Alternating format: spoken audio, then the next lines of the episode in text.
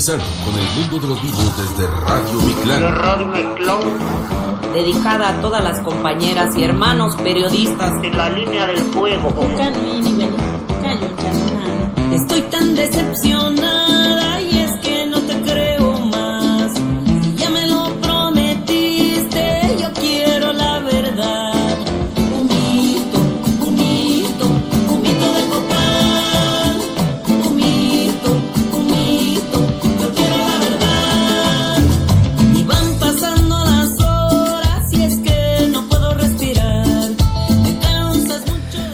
Hola, ¿qué tal? Bienvenidos, bienvenidas a Desde las Trincheras. Acá Agustín Moizano me pone cara de que le estoy gritando en el oído. Quizás está fuerte tu auricular, querido. Bueno, ¿cómo les va? Bienvenidos una vez más a este, ya no sé qué número de programa, número 29. 29. ¿sí? A, a un programa de, de hacer, de llegar a otro número redondito de este programa que ha comenzado este 2021 por, en la- por esta linda emisora 101.3 Estación Norte. Mi nombre es Ramiro Julián. Ana Clara Mosca nos opera como desde el día 1 eh, en estos programas de los viernes. Nunca Siempre faltó. presente, nunca faltó. Eh, es la única que nunca faltó, me Exacto. parece, si no me equivoco. Eh, así que bueno, asistencia perfecta. Solo va a probar por eso. Sí. ¿no? Bueno, eh, así que bueno, aquí estamos para hacer eh, un nuevo programa de esto que es mucho más que un programa de educación. Nuestras redes sociales en Instagram somos trincheras.radio, en Facebook estamos como Radio desde las trincheras y también estamos en Spotify si nos querés escuchar eh, en los programas que hemos hecho anteriormente. Eh, como Radio desde las trincheras. Así nos encontrás también por allí, que están cargados todos los programas hasta el viernes pasado. Y ya te anunciamos que este es el anteúltimo programa de este 2021. El viernes 3 de diciembre, es decir, el próximo viernes, estaremos dando un cierre, una pequeña pausa veraniega a esta propuesta. eh, para retomar seguramente el año que viene con todas las pilas, con todas las fuerzas, con más propuestas. Y ya te digo que con otra con otro tema musical de apertura, esto que está sonando en fondo es un mito de Copal. Y bueno, nada, eh, siempre que se quiere renovar un programa se empieza por ahí. Así que bueno, algunas cosas quedarán, otras iremos modificando, nos tomaremos un tiempito para, para balancear lo que ha sido este programa este 2021 y para ver eh, cómo, cómo lo continuamos. Ya hay un corazoncito de Elena Vicente en YouTube y algunas personas que están viendo en vivo, de a poquito se van sumando al fogón. ¿Cómo andas, Agustín? Bien, ¿vos cómo estás? Bien, bien. ¿Yo quedo? bien. Eh, sí, vos quedás por Vamos. ahora, Ana Clara también. Espero no meter la Eh, pata el programa que viene y, Y seguir. los 62 técnicos. Seis, que- 66. 66, disculpa, que eh, trabajan Incansablemente, incansablemente para... que esto salga al aire de la mejor forma. de la mejor ¿No? forma y no están haciendo tan buen trabajo. tal cual, tal cual, tal cual. Pero bueno, los Eh, bancamos igual. Así que bueno, nada, una semanita también movidita eh, de cierre de año en las escuelas, en todos los niveles educativos, Sí. de mesas de exámenes en el nivel superior, de, de cierre de calificaciones y valoraciones en los niveles inicial, primario y secundario, con todo lo que eso eh, implica, ¿no? Sí. Eh, para nosotros como docentes, para vos si, si sos papá, si sos mamá de, de un hijo, de una hija en el nivel educativo, ¿no? Y, y la devolución que hay de parte de la institución hacia ustedes como familias, hacia sus hijos y hacia sus hijas. Eh, así que bueno, nada, con, con todo ese movimiento. Eh, ¿Cantamos el WhatsApp? Cantemos el WhatsApp dale. por si, por si ¿Cantado alguien decís? quiere. No, no, sí, no. cantalo. No, no, no, no me animo. Ya en el programa Eh, 29 podemos cantar cosas. 2235 11 26 33 2235 11 26 33 y si no estamos atentos aquí al chat de, de YouTube también Roberto Olivera manda un emoji Bueno, le mandamos un saludo también. ¿Y sabes qué? ¿Qué? Si no nos están viendo por el canal de YouTube de la emisora Estación Norte, sí comento a los. ¿Qué se dice? ¿Telescuchas? No, telescuchas no, No, radio oyentes. oyentes, a los oyentes. sí eh, que hay algo distinto hoy en este estudio que trajiste vos. sí Hay una camiseta y, y un bueno, equipo. porque el viernes pasado estuvimos hablando del burrito Ortega y porque bueno ayer se consagró campeón en River Plate Bien. una vez más en la Argentina Eh, así que bueno Bueno, felicitaciones y bueno, como continuemos, como saben, somos todos hinchas de River acá no para nada. Pero con que haya uno ya no, nos sumamos a su alegría. Así que ahí está. Ahí estamos. Fui al monumento. Fuiste al Por eso monumento, tengo la voz sí, así sí. un poco Te- ronca. Te vi, te vi en la tele. ¿Sí? Sí, un exceso lo de pintarle la banda a San Martín, pero, pero bueno, No, vos sabés que llevé a mi hijo y a mi hija, 4 y 7 años. pobrecito. Sí, y no duramos ni 10 minutos, se querían ir, tenían sueño, 12 y pico de la noche. No, un mucho de humo, gente, bengala, sí. una bocha de gente. Gritando. Sí, un descontrol. Ah, yo que- vi un pedacito en la tele, le gritaba más a Boca que otra cosa. y bueno, Yo creí que festejaba Boca, porque decían Boca, eh. claro. otra cosa Boca, eh. Mm. Pero bueno, Y ayer se cumplió un año hablando de, eh, de fútbol, Sí. del fallecimiento del Diego. de Diegote, Sí, sí. así que recién hablaba con Ana Clara fuera del aire, eh, que empecé a ver la serie. Ah, eso te iba a decir, Sí. le iba a preguntar a Beto qué onda la serie. Sí, Todos me no dicen sé que la está estará buenísima. viendo, tiene 10 capítulos, es una temporada por ahora, no sé si va a haber una segunda.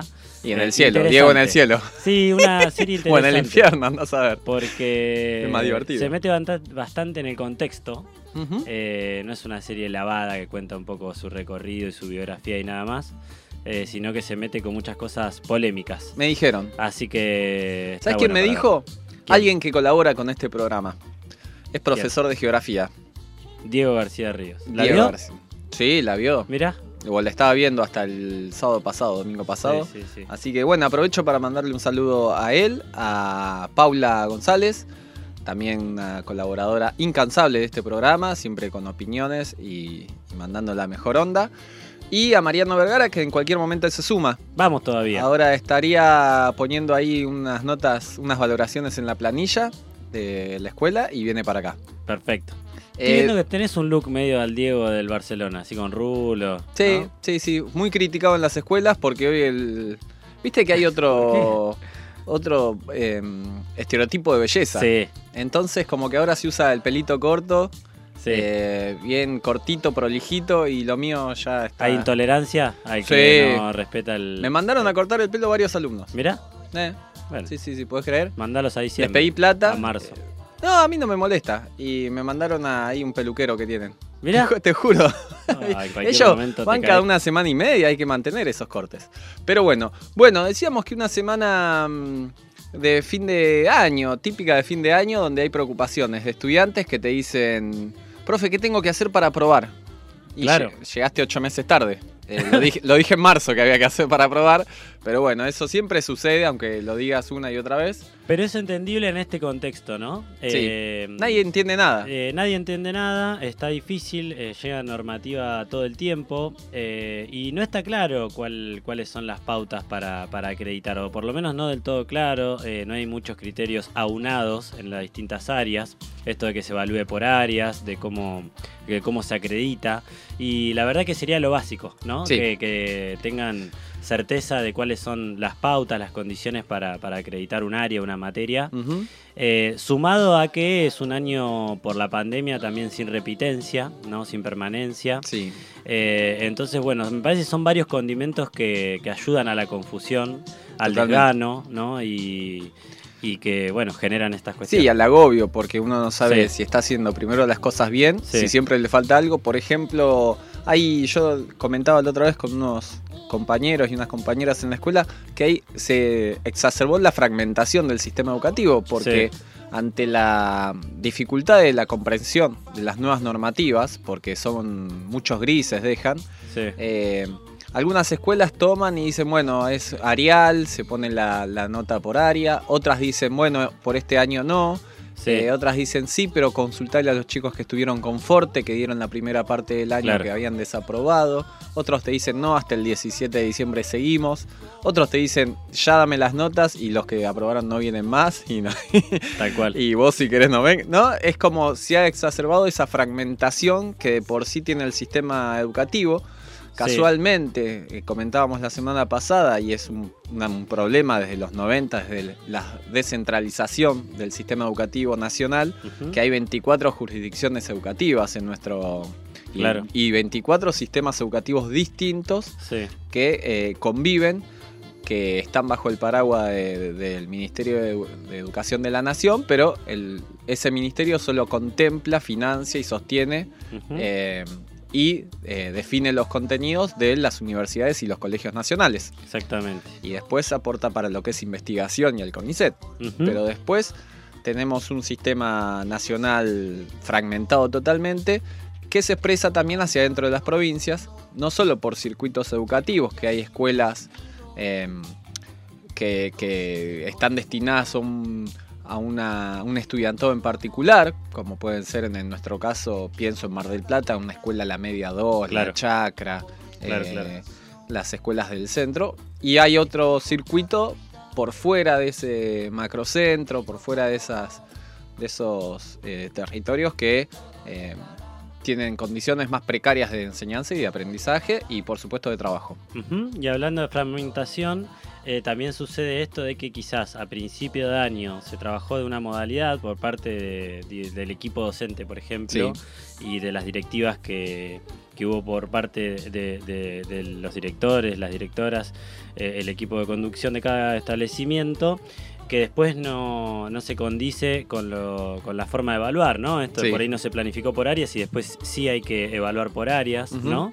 Eh, así que sí, se han profundizado y han salido a la luz algunas carencias en ese sentido de un sistema educativo que, como decís vos, eh, sufre un poco esa fragmentación, pero que hay que cuidarlo, ¿no? Y que siempre desde este humilde programa eh, tratamos de, de reflexionar y de, y de apoyar a todo lo que tenga que ver con bancar a la educación pública. Totalmente. Eh, y a un sistema educativo que permite el acceso a las grandes mayorías en nuestro país y que, por ejemplo, analizamos en comparación con otros países, ¿no? que por ahí en términos de derechos individuales en general, pero también con cuestiones tan sentidas como la educación o la salud, están un pasito atrás. ¿no? Entonces, eh, es, importante también poder valorarlo, sostenerlo y, defenderlo sobre todo. Sí, esta pandemia que a modo de balance eh, ha generado, digamos, se ha confirmado dos, dos, eh, premisas. Primero, la necesidad de la presencialidad para el acto de enseñanza y de aprendizaje,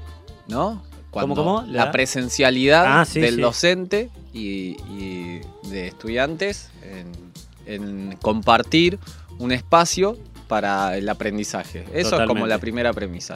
Y la segunda, bueno, todos los debates que traen aparejado eh, estas nuevas modalidades que surgieron a partir del, del COVID-19, que tienen que ver, bien lo marcábamos la otra vez, con la acreditación, la valoración, el trabajo en áreas, digamos Ajá. lo que es la evaluación, lo que tiene que ver con los nuevos, los nuevos formatos y nuevas formas de aprendizaje y de contenidos, como tiene que ver con los dispositivos eh, de vinculación a distancia, digamos, las nuevas tecnologías. Sí, Después otra cuestión que tiene que ver y que cuestiona justamente este sistema educativo que tenemos hoy, tiene que ver con la cantidad de estudiantes por aula, claro. que vos lo marcabas, Sí, sí, eh, que no es lo mismo trabajar con 20, 22 estudiantes que con 35 Ujú. y como plantean en una escuela eh, de un cuarto año que va a tener el año que viene 48 estudiantes.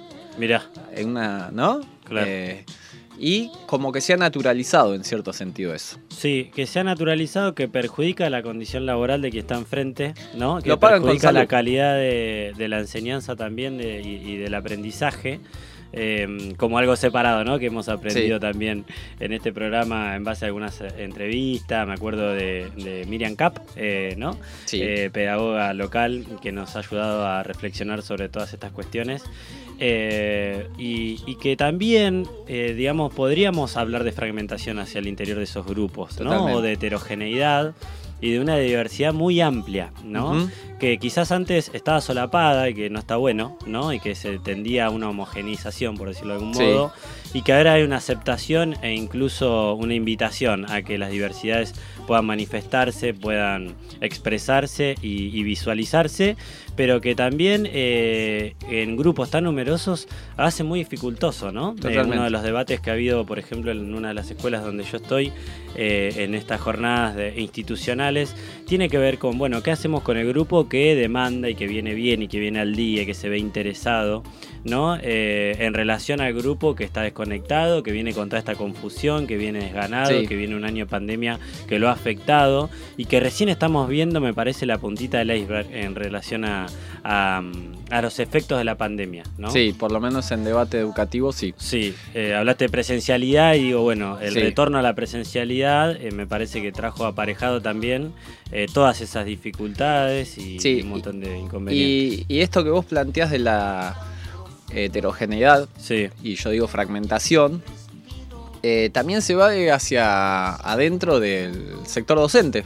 Hoy contamos Claro. en las escuelas con docentes de planta, vamos a decir, sí, ¿no? Y después todos los programas que fueron surgiendo para atender esta matrícula que quedó fuera de la escuela un año, año y medio, y que eh, en cierto sentido han, han quebrado la lógica que estábamos acostumbrados de que cada curso tenía su docente, cada estudiante tenía su docente Sí. de área, de materia, sí, y en primaria también, ¿no? totalmente. Así Sí. que, que también tiene que ver con una fragmentación no solo del sistema escolar en su conjunto del, a nivel provincial, en la localidad específicamente, sino hacia adentro mismo de las escuelas donde aparecen figuras a las cuales no estábamos eh, acostumbradas y que, que tanto nos cuesta también. Ni hablar a los estudiantes, un nene de, de 11, 12, 13 años.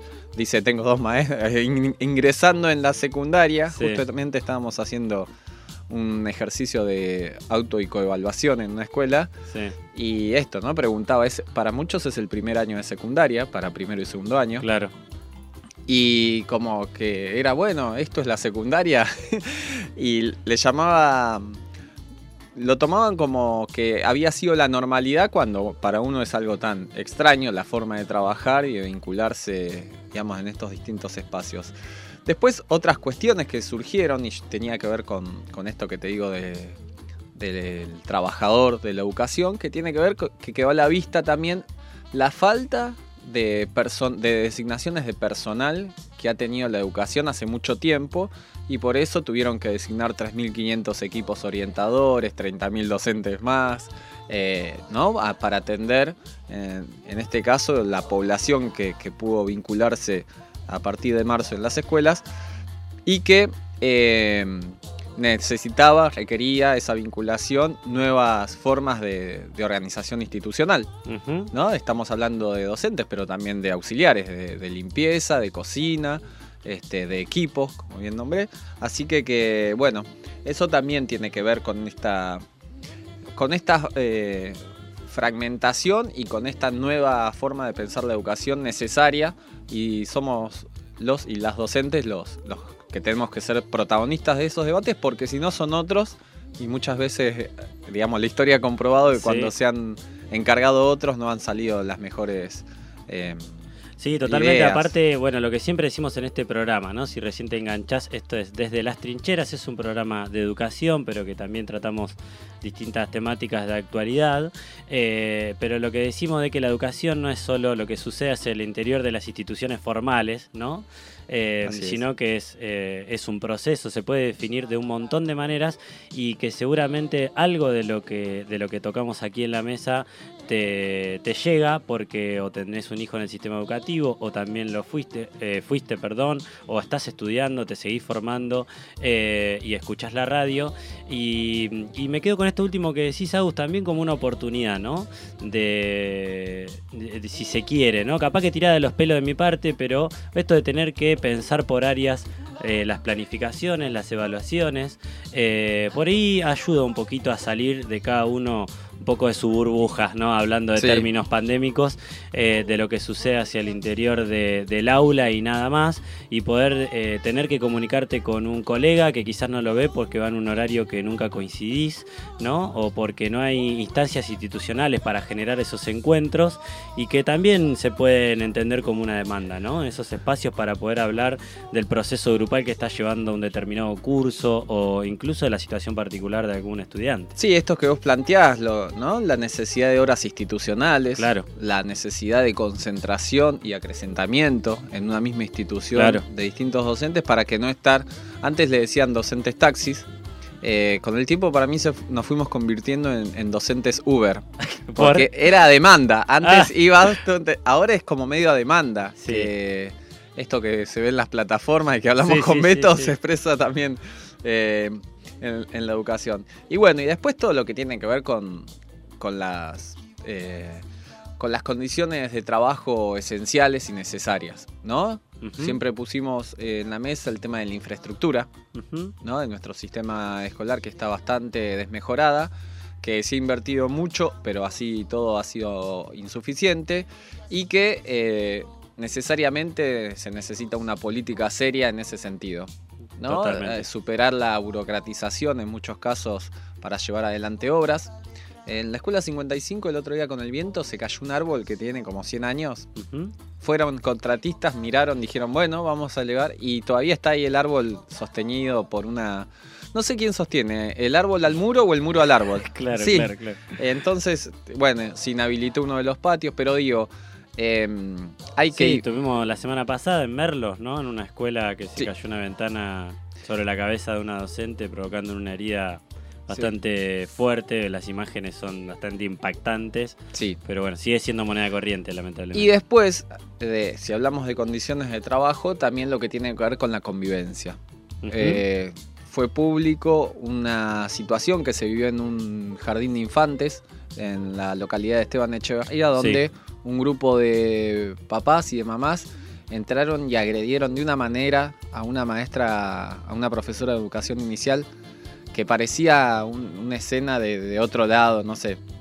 Eh, increíble cómo le pegaron a esa chica, a esa mujer, y enseguida se hubo, un apoyo de los distintos gremios a la, a la trabajadora esta, a esta docente, y que eh, habla un poco de cómo hay situaciones explosivas dentro de las escuelas que si no pones los recursos necesarios para afrontarlos, se te puede volver un problema mucho mayor. Así que bueno, nos solidarizamos con la, con la compañera de, de- de este jardincito y bueno, eh, en ese sentido estaría bueno eh, esto, ¿no? Llevar la, pen- la- la bandera para reflexionar lo que está pasando en la escuela y para eso este programa. Eh, decíamos, hablábamos mucho de educación, pero si hay algo que marcó la educación eh, en estos últimos dos años ya, eh, fue la convivencia con una pandemia mundial, ¿no? Totalmente. Eh, ya se hicieron habitual las palabras de burbujas, de protocolos, de tapabocas, de alcohol en gel, eh, de tomar la temperatura, de termómetro. Y está bueno a esta altura del partido hacer un balance de cómo se afrontó esa pandemia en educación.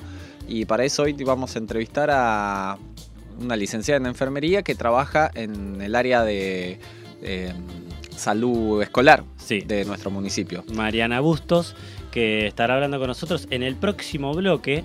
Eh, hoy vamos a cambiar un poquito el orden Sí. de nuestros bloques. Va a ir Beto Miranda, quédate tranquilo, tranquila si estás del otro lado, que va a estar Beto también, eh, recomendándonos alguna serie, alguna, no sé, no, no investigué sus redes sociales porque siempre adelanta un poquito por allí. Para mí- Humberto Miranda 1 en Instagram, eh, pero así que estaremos hablando con Beto en el tercer bloque y dejando, bueno, información. ¿Y hay sorteo hoy? Eh, hay un sorteo de Tandem Aventura. Ah, mirá vos. Tandem se puso las pilas. ¿Fue fin- Elena el otro día? Eh, me- Contanos, Elena, tu experiencia. ¿Mandaste foto o algo? Sí, eh, me contaron cómo, le an- cómo anduvo. ¿Bien? Mm, después te cuento. Ok. Lo hablamos fuera de. de la- Eh, ¿Sabes qué? Antes de ir Bien, al. pero pará, entonces Sí. hay un, Ah, sorteo de Tandem Aventura, que bueno, son estos amigos que hacen bici aventura, trekking, eh, Sí. etcétera, etcétera. tirolesa. Tirolesa, caminatas. eh, en la Sierra de los Sí. Padres. Así que al 2235 11 26 33 podés anotarte y quizás te ganás eh, para Un- pasar eh, algún día de estos en Sierra de los Padres con los amigos de Tandem Aventura, una bici aventura. Sí, un lugar hermoso para hacer. Lo mismo que eh, la costa, que eh, Belén me Sí. manda una foto de la costa y en el auto escuchando el programa. Vamos todavía, Vamos, Belén. Belén. un beso grande. y unos comentarios que después eh, los, los Que tiro al era aire. Adriana Maciel, que es mi tía desde Corriente, dice buen programa chicos, un abrazo de una gallina correntina. Vamos, la La gallina no es correntina, pero después te lo cuento fuera del aire. Dale. bueno, Bueno. Panic no. Show. ¿Eh? Eh, que esto es un show Ah, de ok. pánico. Perfecto. Bueno, nos vamos con un temita musical entonces de la renga. Sí, y ya volvemos.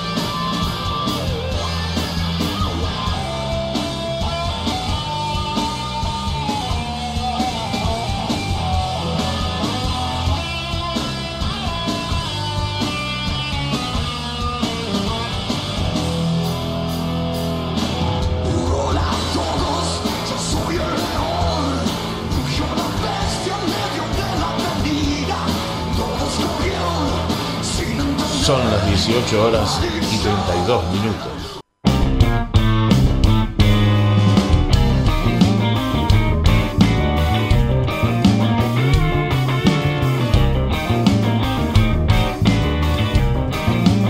Bueno, muy bien. Esto sigue y se llama Desde las Trincheras, abriendo así el segundo bloque, siendo las 6 y 36 de este viernes 26 de noviembre eh, del 2021. Y ya estamos con Mariano Vergara en el piso. ¿Cómo andas, Mariano? Bien, bien, ¿cómo andan ustedes? Muy bien. Bien. ¿Anécdota bueno. del día de hoy laboral tenés? Ah, nego- sí, hoy, bueno, eh, creo que todos estamos en la misma, mm, o por lo menos los profesores de aula. Sí. Pila de trabajos, chicos que Rites vienen... A lo pavote. A Rite todavía no tanto, Ah, pero ah. sí me vienen los chicos con, con 40 millones de hojas, así, Sí. apiladas, y dicen, profe, toma los trabajos. Claro, Y, ahí- aprobame. y así, ¿no? Y así con todos los cursos, y uno está nadando en un mar de ¿Cómo se, que- hojas. ¿Cómo se quejan los docentes? Eso es una cosa Los docentes de letras son tremendos. Son tremendos. ¿Eh? Aparte de si eh, enseñás eh, literatura, letras, Les que hizo neces- te van a llegar hojas escritas Sí.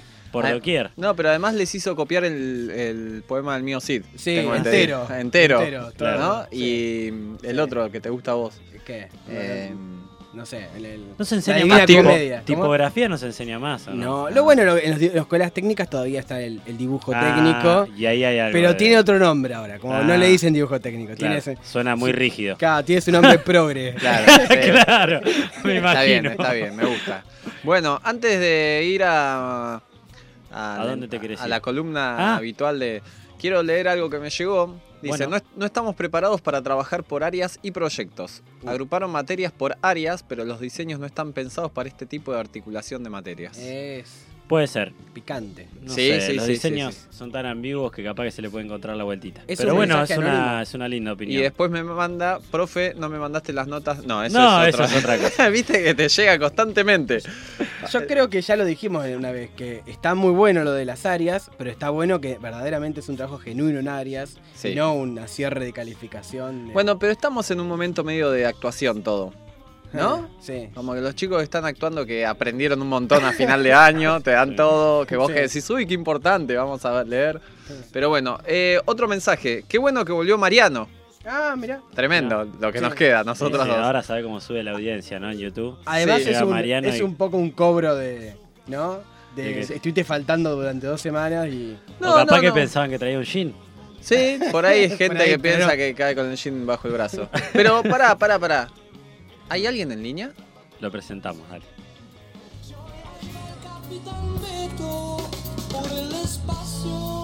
Acompáñanos a la dimensión del séptimo arte.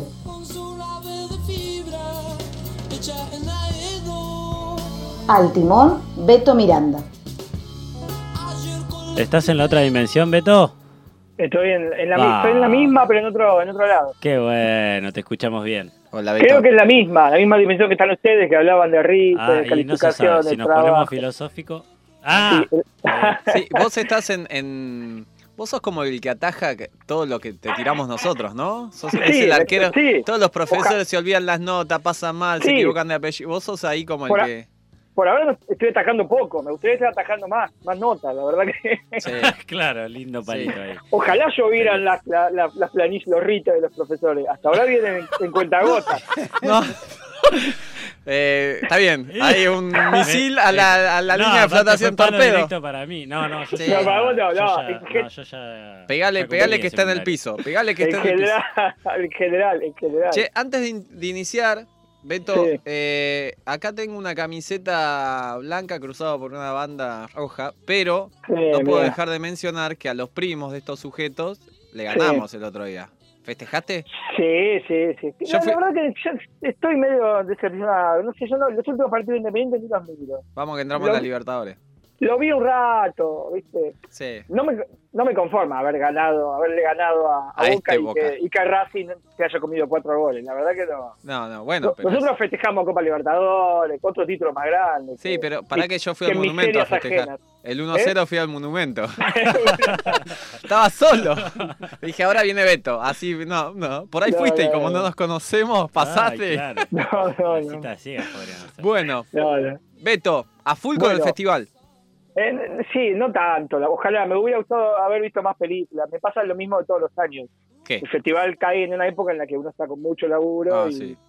de antemano uno, uno tiene esa efervescencia. Uh, empieza el festival, empieza el festival. Cuando empieza Sí. el festival estás fusilado y no podés ver mucho. ¿Por qué, Beto? Pero ¿Vos bueno. sabés por qué la Feria del Libro, por qué el, el Festival de Cine, por qué se hace en noviembre y no en diciembre, donde estaría la plenitud del turismo? No, no, la verdad que no sé, hubo muchos eventos ahora la, la- la semana Sí. pasada, festival de, de música, bueno, Feria del Libro, festival de cine, hubo varios eventos, la verdad que no sé por qué eh, coinciden ahí. Antes el festival se hacía en marzo, me acuerdo que estaba bien cuando se Sí, hacía en marzo, también. Sí, venía todo Eh, el, el turismo más. Sí, sí. Más grande. eh, pero bueno, no, la verdad que no, no sé cuál sea la razón, pero bueno, funciona bien, digo. Sí. Además, sin plata. Uno anda sin plata ya el 18, 20. Es verdad. Sí, igual hay bastante gente en el festival. Yo vi, yo vi mucha gente que vino de afuera, vi mucha concurrencia, más allá del aforo. Bien. que había en las salas, vi que hay mucha gente, las, las entradas se agotaron súper rápido, Mira. así que debe estar Sí, yo funcionando bien. conseguí entrada, te comentaba el otro día. No, no, los, ya se, agot- Mm. se agotaron los primeros días, la verdad que, que aparentemente está funcionando muy bien, pero bueno, para los marplatenses es un poco complicado Sí. esta fecha. Sí, es cierto. Sí, sí, sí. Pero bueno, Pero.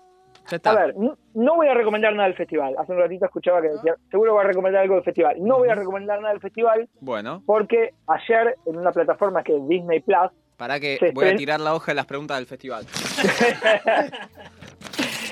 Ah, no, ahora en un ratito voy a. Por eso hoy salí antes, le pedí a Ramiro el rato antes, porque ahora voy a ver una peli del Uh. festival Para que la En un ra- para que la pego. en un ratito. Pero hoy, pero no voy a hablar de eso. Voy a hablar de un documental que se estrenó en el día de ayer Ajá. en, en Disney Plus y es, por lo menos para mí, un esperadísimo documental sobre los Beatles. ¿sí? Un documental que se llama Get Back, eh, dirigido por Peter Jackson, el director de El Señor de los Anillos, ¿sí? Por ejemplo, entre, otra peli- entre otras películas. Sí, el que dirigió la, la, la trilogía, bueno, la trilogía y la película de Hobbit, sí. la, di- la dirigió eh, Peter Jackson. Eh, ¿Te parece ¿y un buen director? me parece, sí, me parece un buen director, sí, sí, sí. En las últimas películas subido a esa gran maquinaria hollywoodense, pero que es un, es un gran director, incluso antes de, de- de ser un director estrella, ¿no? Sí. Hacía películas muy interesantes y tiene una visión muy, muy particular. ¿Podés nombrar cine. alguna? Eh, y a mí me gustaba, por ejemplo, bueno, él arrancó haciendo una que se llamaba eh, Bad Taste, que era muy bizarra, se llamaba eh, Mal Gusto, era, ¿no? Sí. que era una película casi de aficionado, de una especie de, de- de extraterrestres que venían, una película gore, con mucha eh, Mm. mucho efecto bizarro, así, mucho maquillaje, mucha sangre, mucha mucha tripa, Tipo, una película muy, graci- muy graciosa. tipo, ¿Cómo? el, tipo el tornado de tiburones. Algo así, pero pero pero con Tarantinesca, mu- digo. No, pero con mucho menos presupuesto, muy muy clase Z, clase B, muy Bien. bizarra. Y después hizo, eh, hizo película que se llama Muertos de Miedo, me parece, que laburaba Michael Fox. Bueno, y ahí em- Ah. de a poquito empezó a escalar. Bueno, últimamente hizo todas superproducciones, ¿no? Sí, sí. Eh, pero bueno, es un director que a mí me, me gusta mucho. Y ahora hizo un Eh, documental. Y ahora sí, él es él es súper, súper fanático de, de los Beatles. Y, y un día, mientras estaba pensando qué podía hacer, ¿no? Con- él quería hacer algo, siempre quiso hacer algo en relación a los Beatles. Y un día preguntando a, a- a la gente de, de- de Apple, ¿no? De la, de- la compañía que maneja toda la, la, eh, todo lo que hay de los Beatles dando vuelta, Sí. le preguntó qué había pasado con el material en crudo de un documental que se hizo poco después, de- o que salió mejor a la luz, poco después de la separación de los Beatles. Ajá. Un documental que hizo un director que se llama Michael Lindsay Hogg, que es el hijo de. Ay, se me fue el nombre, de Orson Welles, Ah, justamente. mira. ¿sí?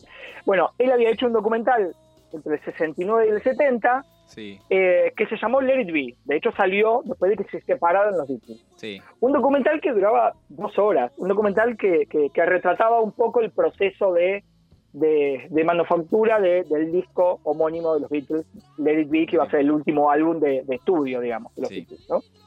Pero bueno, para hacer ese documental, este director había filmado como 60 horas, ¿sí? Y, había, y, y tenía casi 140 eh, horas de audio grabadas, aunque en el documental después quedaron solamente dos horas. Claro, Bueno, sí. había, había quedado un montón de material en crudo. Peter Jackson dijo, ¿qué pasó con todo esto? Nada, están todas las latas acá. ¿Las querés ver? Dale. Dijo el tipo, que era fanático. Digo, denme todo esto. El documental Let It Be, cuando Sí. salió, fue casi como eh, una, una carta de despedida de los Beatles, ¿no? Y, y se notaba que ellos ya se estaban por desintegrar, que, tenía muchas peleas. Eso es lo que se ve en ese documental Sí. de 1970. ¿no? Estaban muy peleados y todos ahí empezaron a especular, bueno, era porque Yoko Ono eh, estaba todo el tiempo ahí jodiendo, que Ah, yo, al lado de, sí. al lado Sí, de fue John. como el, el gran chivo expiatorio, ¿no? Claro, todos decían, no, no, no, lo que se vio ahí es que John estaba más con Yoko que con los Beatles, no, lo que se vio en el documental este es que Paul McCartney era un, un, un bandón y quería que todos hicieran las cosas como él, eh, como, como, él quería, no, que George Harrison no le gustaba que lo mandonen, entonces se, se quería ir de la banda, bueno, Claro. se notaba que, que la banda se estaba desintegrando. Eso es lo que se veía en el documental, y realmente fue cierto, porque la banda no estaba bien. No, no. hacía un año, hacía más, un poco más, hacía dos años que había fallecido o se había suicidado, había muerto Brian Epstein, que era mm, su, su, su, su manager, Sí, el su manager de los Beatles, que era la figura casi paterna eh, que hacía que todo se, se mantuviera unido. Bueno, a raíz de esa separación, ellos estuvieron mucho tiempo separados, se volvieron a juntar para grabar este disco, pero las cosas ya no estaban bien, Sí. ¿no? En el- bueno. Ahí cuando tocaron el techo casi se tiran entre ellos. No, no, bueno, exacto. En, en realidad esa es la conclusión, la conclusión de, de este documental y del disco de It Be, ¿sí? Sí. Casi es el último concierto en vivo de, de- de los Beatles, ahí en la, en la terraza de, arriba de donde tenían sus estudios estudio. de Apple. Ahí. Bueno, ¿qué es lo que pasa? Peter Jackson agarra todas estas 60 horas y se da cuenta que en realidad durante estas 60 horas había muchas cosas que estaban buenísimas, había muchos momentos de la banda que estaban re buenos, que la química que, ten- que habían tenido en los años anteriores eh, seguía existiendo, que seguían siendo amigos, que más allá de todos los quilombos que tenían internamente, porque cada uno era una estrella ya, Sí. ¿no? Y quería hacer su carrera solista, bueno, más allá de eso, seguían manteniendo la unidad como banda y se querían siguiendo, en- y, y se, se- se seguían queriendo, eh, eh, en definitiva. Sí. Y Todo, que en realidad... todo menos Ringo, ¿no, Beto? Sí, bueno, Ringo era como. En realidad, Ringo era casi el que, el que unía a todo. Era el, como el que estaba en, en- en el fondo, ¿no? Justamente tocando la batería, pero era casi el que. El que el que logra, el que era amigo de los otros tres, mientras de los Mm. otros los otros tres tenían su problemita, Ringo era como el que aglutinaba todo, ¿no? Y siempre con Ringo estaba todo bien siempre, ¿no? Sí. Algo así. Pero bueno, lo que se ve en este documental que se estrenó en Disney Plus, que va en tres partes, el documental este de Peter Jackson, que se estrenó ahora en, en Disney, dura casi ocho horas. Es un tocazo. Está dividido en tres capítulos de dos horas y media o tres horas cada uno. ¿sí? O sea, pasó de un documental de dos horas a bueno. hacer una miniserie documental de casi ocho horas. Sí, igual bastante si eran 140 horas de, de Sí, sí, material. había, mu- había mucha hora de, de- mucho, porque la- las cámaras no, no se paraban nunca. Claro. Se grabaron, los, en- esto se grabó en los primeros días del 69. Arranca el 2 de enero del 69 y dura hasta casi hasta fines de, de- de enero. Eh, y las cámaras estaban constantemente rodando, ¿no? Filmaban, filmaban, filmaban. Había mucho presupuesto supuestamente ahí. Y filmaban, filmaban. Había mucho material que valía la pena, pero había mucha mucha filmación que no tenía nada, que no tenía nada interesante. Pero bueno, así todo, Peter Jackson rescató casi ocho horas de este material y hizo una película, un documental que está buenísimo y se ven un montón de cosas. Está bueno ver cómo ellos eh, van componiendo el material que va a formar parte del Let It Be, justamente del doble de, de Let It Be. Sí. Eh, hay can- eh, bueno, canciones como con la que da nombre al, al título del documental, Get Back, o un montón de canciones que, que ya son clásicas, Sí. y uno ahí las empieza a ver desde la nada. De Paul McCartney tocando una, una, una, una tonadita en una guitarra y esa, esa cancioncita que empieza a tocar Paul se va a terminar convirtiendo en Get Back Sí. o, o en otra canción de alguno de, de los otros miembros. Está bueno ver, es casi como ver a alguien empezando a pintar un cuadro Claro, la desde, un lienzo en, desde un lienzo en blanco. Ahí, Mm. ahí Ana Clara está buscando ya Get Back. Sí, sí, la, la- la verdad que es, in- es increíble el documental porque, bueno, lo que quedaba en el, en, el, en el corazón de los fanáticos de los Beatles es que en realidad este documental era re triste, re nostálgico. Sí. Ni ellos mismos lo habían querido. Porque el documental sale en el 70 cuando ellos ya están separados.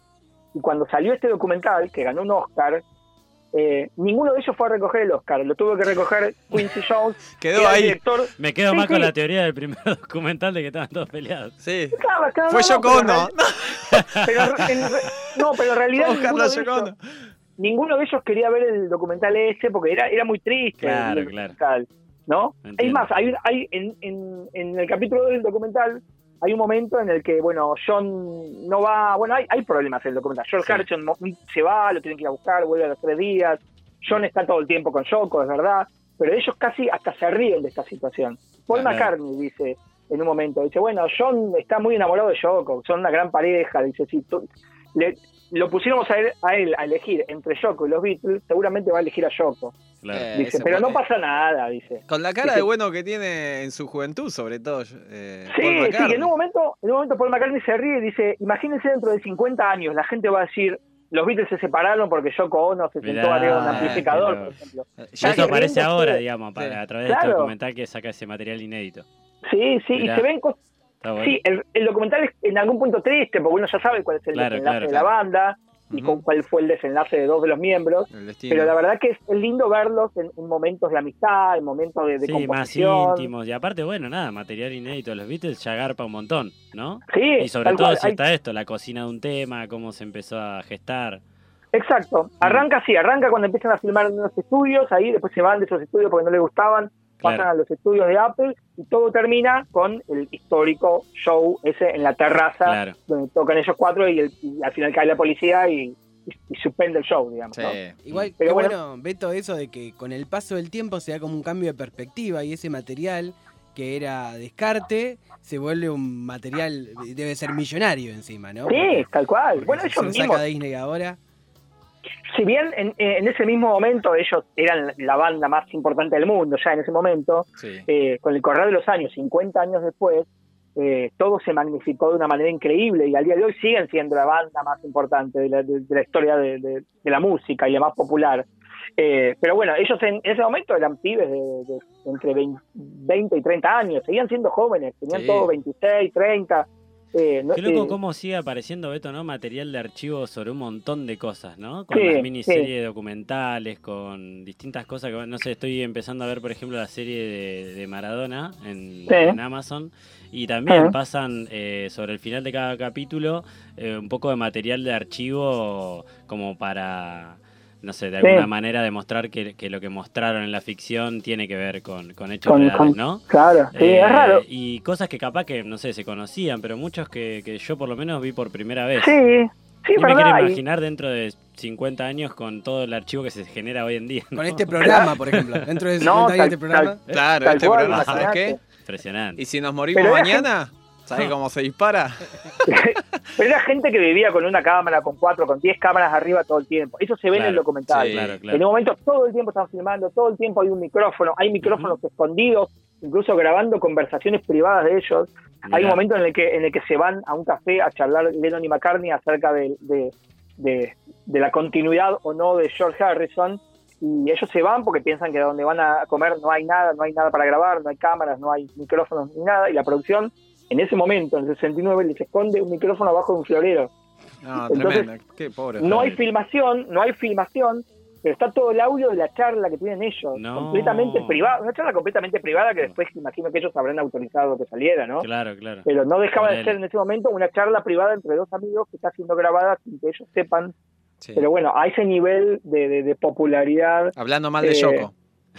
No, no, no, hablando, en realidad no, no sé si la, la, la charla habrá sido más larga y ahí la habrán Escuchando un disco de Yoko, ¿viste que Yoko hacía eso? eh, Scream se llamaba, que, que gritaba.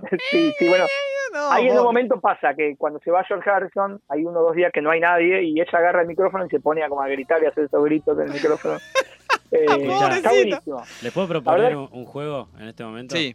¿Qué, ver. ma- qué material de archivo les gustaría que aparezca así a la luz? Que digan, no, se- está la conversación de tal reunión grabada. Mm, O mirá qué de interesante. Algo así, estaría bueno, ¿no? Yo tengo Ah, una, sí. porque ¿Cuál? siempre hay una que me desvela. ¿Cuál? Que eh, dicen que hay una charla de casi 24 horas entre el Che y Fidel antes de Ah. que el Che parta para Bolivia. Mira. Sí, Y ¿eh? para mí en esa charla está Definieron. todo. Está todo. Yo creí que iba, yo te Eh, una mucho más. Sí, algo, ¿Qué? lo sé. Más No, cholula. Yo iba a decir Yuya con las paquitas. Llegaba Yuya con las paquitas, bueno, hacemos este pasito. O esas reuniones que hace Tinelli de, de preproducción an- a principio de año. Que Ah, siempre se hecho hablaba. lulos fuimos. Sí, no, no, no. Esas Malísimo. reuniones. ¿Vos, Ah. vos eh, Beto? Y no sé, la de Fidel me gusta, ¿eh? La de Fidel y el Che. La de debe- Esa- debe ser esa debe interesante, ser. ¿eh? Debe ser Picante, picante. Sí, sí, Debe sí. ser larga, ¿no? ¿no? Y- en- como seis en horas también, ¿no? Claro, en esta serie de, de Maradona eh, aparece todo el tiempo, hay alguien en la intimidad de él todo el tiempo filmando, todo el tiempo filmándolo, Ay, ¿viste? claro, Cuando sí. llega a Barcelona en la casa, Sí. mostrando esto, el otro, y también hay dos eh, que lo filman y lo persiguen todo el tiempo, que son mandados por el club, y más el periodismo, ¿no? Entonces, Claro. decís, bueno, ahí se entiende por qué sale tanto tiempo material. ¿no? Me pasa, me Claro. pasa. Una locura. pasa, ¿Cómo vi? Y ahora, viste, todo es una cámara. Claro. Sí, sí, sí, sí. Ahora, como decía recién Rami, qué cantidad de material de archivo habrá de, de la gente que hoy es famosa, ¿no? Sí. Dentro de 50 años, otra que, que 60 horas de grabación. Toda una vida grabada. Claro, todo el adelante de una tiempo. cámara. todo el Truman tiempo, Show. claro. Con la diferencia sí. que ahora es como más público todo con el tema de las redes sociales. eh, Sí. Claro. Todo se hace com- completamente público todo el tiempo. Y incluso la- efímero. la- y efímero. Y las personas se graban ellas mismas y comparten su vida privada, los famosos. Es una cosa Qué filosófico nos pusimos. Me está Sí. asustando Sí, esto. sí. Y hablando de filosofía, cine y eso, eh, ¿vas a hacer un programa, Mariano, en esta emisora? ¿Le querés contar a Beto? Eh, sí, te cuento, Bento. Beto. Dale, dale, dale. Que el lunes 6 de diciembre, en esta emisora, de 5 a 7 de la tarde, los lunes, arrancamos un programa que se llama Esto no es un programa de radio. Y que va a ser de cine, literatura. Te voy a eh, invitar. La- el título es por la referencia al, al- al cuadro de este, no- Esto no es una pipa, ¿no? Claro. La pipa ahí y, y- y el texto abajo. Y bueno, es un poco de eso, ¿no? Un, juego, un poco de juego con el lenguaje, de, de justamente no es un programa de radio. Se ve, no fue Beto, me parece. No, no, estoy acá, ah, acá. ah, fue un Le llegó un mensaje. La, la computadora me hizo. Em, este juego de, de negar, porque el programa va a ser medio, medio como poco serio, digamos, ¿no? No va a ser como un programa de radio tradicional, con informes, con, con entrevistas, con, con información periodística, sino con todo lo contrario, ¿no? Reírnos un poco de cada cosa, reírnos un, Un poco- caos. Ser un poco, un poco caótico. Beto, ¿vas a venir? No, Bueno, pará. ¿Cuándo. ¿cuándo es? Pará, ¿cuándo es? Ah. Digan, no, no escuché bien cuándo era el. el- el Arrancamos el 6, el lunes 6, de, Sí. eh, de 5 a 7. De la El- mañana. El De la 6, cinco a siete. Tranqui. Hablando de cine. No, no, no, no, no, no me puedo com- comprometer a estar eh, fijo, menos en verano. No, imagínate. No, no, está haciendo un chiste. No, pero- Pero, si, si me invitan en algún momento voy, sí. a ver, Vamos. Qué grande, qué grande. Bueno, Bueno, bueno, Bueno. buenísimo. Lo te, te- tenemos en cuenta. Vamos Me a, dolería mucho después que- hablamos del tema precio y todo eso. Primero voy a tener que ir a, no, Claro. tengo que ir a. desde El viernes que viene ese es nuestro último programa, No, no, Beto, no. como te comenté. El viernes que viene suspendo todo para ir ahí. Así No, que no, si yo te no quiero, yo no acá, Sería ideal, así cerramos. A- Así me conoce. Así Dej- Agustín No, no conoce quiero por- conocerte. Me gusta así como sos. ¿no? Mariano dijo que va a traer un gin chiquito. Eh, Veremos, Así que traigo la tónica y nada, nos soltamos un poquito. Pará, pará. Ah, para tomar nosotros sí traigo. Escúchame. No, para eh, perdón, Beto. Sí, Que este, este desliz. ¿Estás brindando? Escuché vasos y hielos. No. yo. Sí. No, para nada. Ah, no, me no, pareció, no, me pareció. Escucha, No, cinco no, no, betitos. estoy- el Estoy en la documental. habitación. No, no, Ah, bueno, bueno, me gusta esa intimidad. En bata con whisky. Eh, Cinco betitos a, ¿qué, a este- al, a- documental. al documental. Sí, ¿Sabes Sí, qué las, dos le- primeras, Sí, las dos primeras partes que vi, to- eh, por ahora hay dos partes, la, la parte 1 y la parte 2. Sí. Creo que mañana estrenarán la tercera parte. Pero por lo menos cinco a cada una de las, de las primeras partes. Bien, bien ahí. ¿Sabes? Promedio. Algo, algo para que me llamó la atención cuando leí la... Dice que algunas secuencias o patrones de luces eh, intermitentes pueden afectar... Uy, se me fue. Eh, a los que son fotosensibles. ¿En dónde dice eso? Esto ahí en Disney Plus cuando te la venden. Ah, De ah, Disney- sí, Disney bueno. Plus. Sí. A mí, no, a mí no, no, no- creo que no me afectó nada. Debe Bueno. ser normativa Sí, audiovisual. debe ser algo. Bueno, Sí. escúchame, Beto. Eh, no, no, decile vos. No, nada, que nos vemos el viernes que viene en el estudio. Sí, Dale, ay, no ¿viernes sé, me pongo nervioso. El viernes que viene estoy ahí presencial. Grande, Ah, bueno, Beto, me voy a poner el frac. Dale. Abrazo grande. Abrazo para Chao, todos, buen fin de semana. Chau, chau. Chao, Beto. Bueno, pasaba Beto Miranda, el único. El único Beto Miranda que... El inigualable. El inigualable, el que más sabe de cine, eh, historieta En y este series programa. En este programa. No, no, tengo miedo de que vos sabes mucho también. No, no, no, no, no, no tanto. No tanto como Beto, Beto sabe un montón. Beto sabe mucho. Yo toco de oído y... No, bueno, imagínate entonces nosotros tocamos con los pies. ¿sí? Eh, me gustó eso del nuevo programa, es el lunes 6, El lunes 6. de 17 a 19 horas, Exactamente. por emisora por Estación, Estación Norte, Norte, 101.3. Muy bien. Y decíamos que ayer se cumplió un año de la muerte del Sí. Diego y mientras empieza a sonar de fondo eh, La vida es una tómbola de Manu Chao, quiero leer rapidito algo que escribió Galeano. ¿Me dejan? Dale, este permitido. Diego Armando Maradona fue adorado no solo por sus prodigiosos malabarismos, sino también porque era un dios sucio, pecador, el más humano de todos los dioses. Cualquiera podía reconocer en él una síntesis ambulante de las debilidades humanas, o al menos masculinas. Mujeriego, tragón, borrachín, tramposo, mentiroso, fanfarrón, irresponsable. Pero los dioses no se jubilan. Por muy humanos que sean, él nunca pudo regresar a la anónima multitud de donde venía.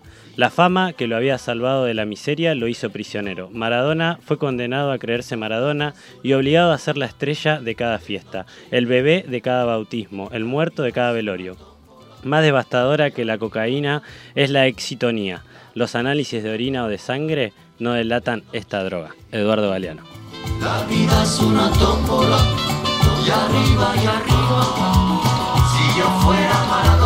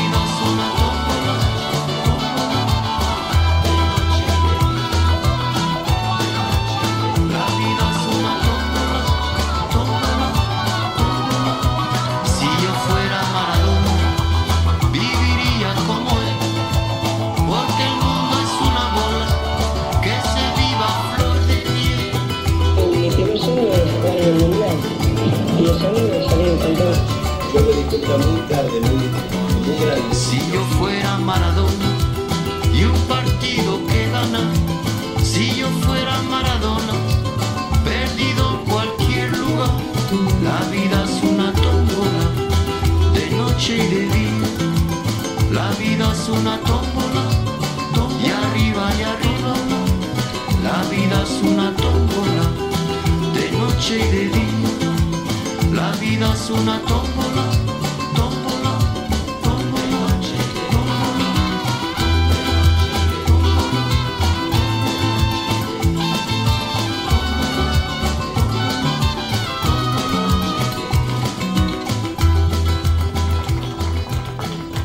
Son las 19 horas y 3 minutos.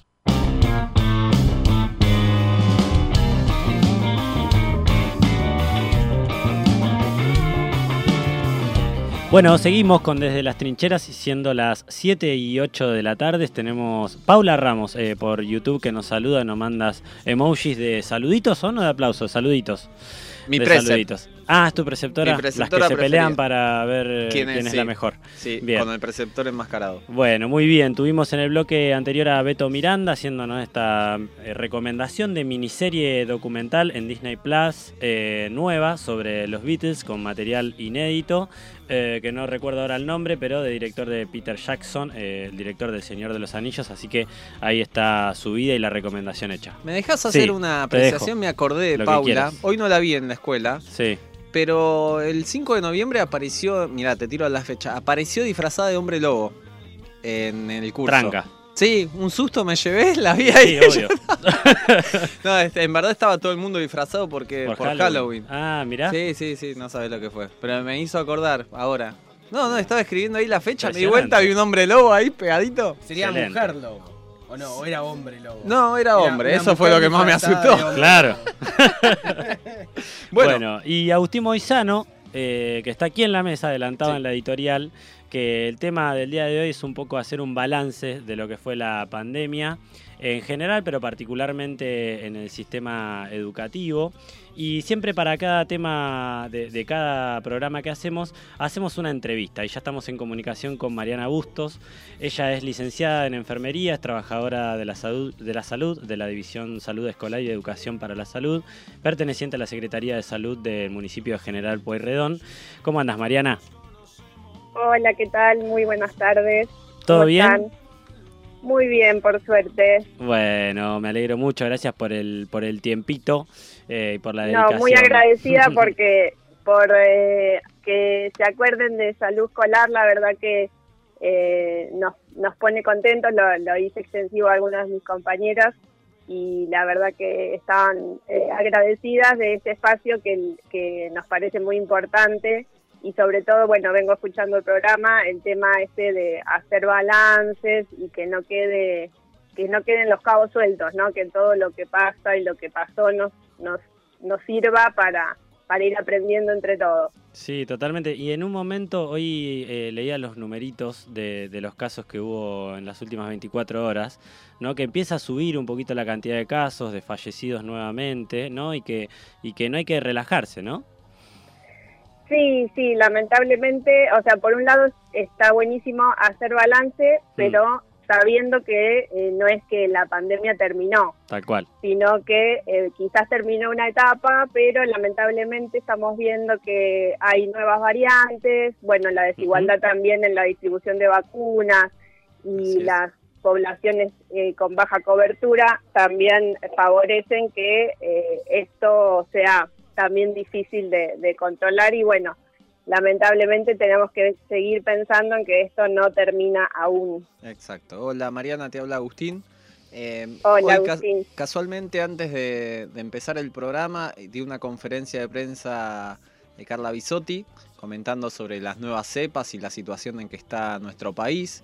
Eh, por el- al mediodía también planteaban en un noticiero local, se salían los números que hay 63.500 eh, personas, 63.500 personas entre 3 y 11 años que ya cuentan con por lo menos una dosis y que se cubrió, cubrió la mitad de los estudiantes de la provincia con una dosis por lo menos, eh, el 50% de los que asisten a las escuelas. Pero para llegar a esto hubo es un largo proceso que se llevó adelante desde la Secretaría de Salud eh, de la- del municipio se fue coordinando ¿no? con la provincia, pero nos gustaría que nos cuentes cómo se organizó el sistema de detección y seguimiento de casos de COVID en las escuelas.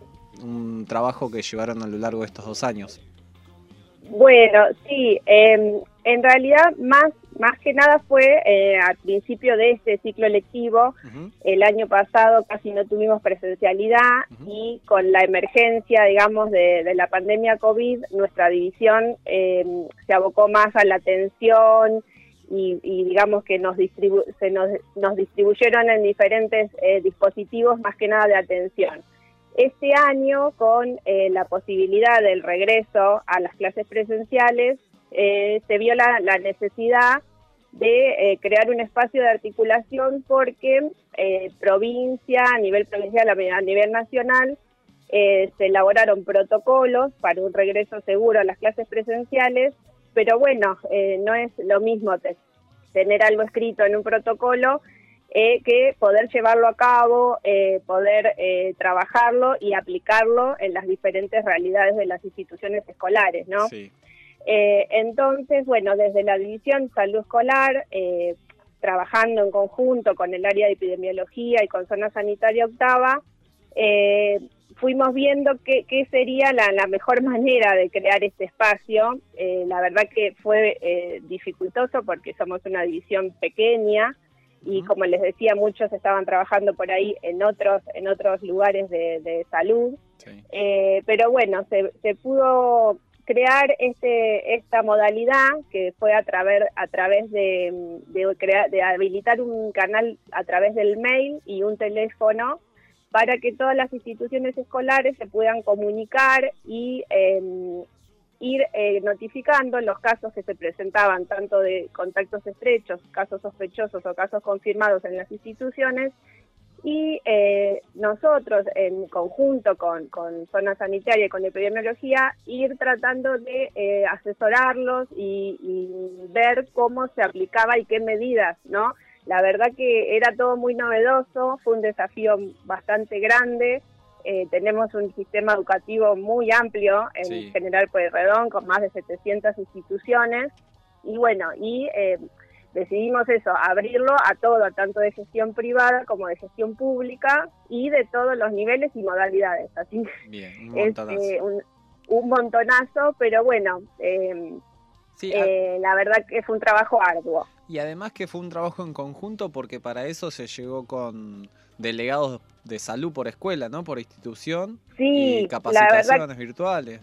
Exactamente. Eh, cuando empezamos a ver eh, la, cómo eran los protocolos, o sea, nos manejamos con el plan jurisdiccional de provincia de Buenos Aires y también con el protocolo provincial eh, para la respuesta ante la contingencia COVID-19, ¿no? Sí.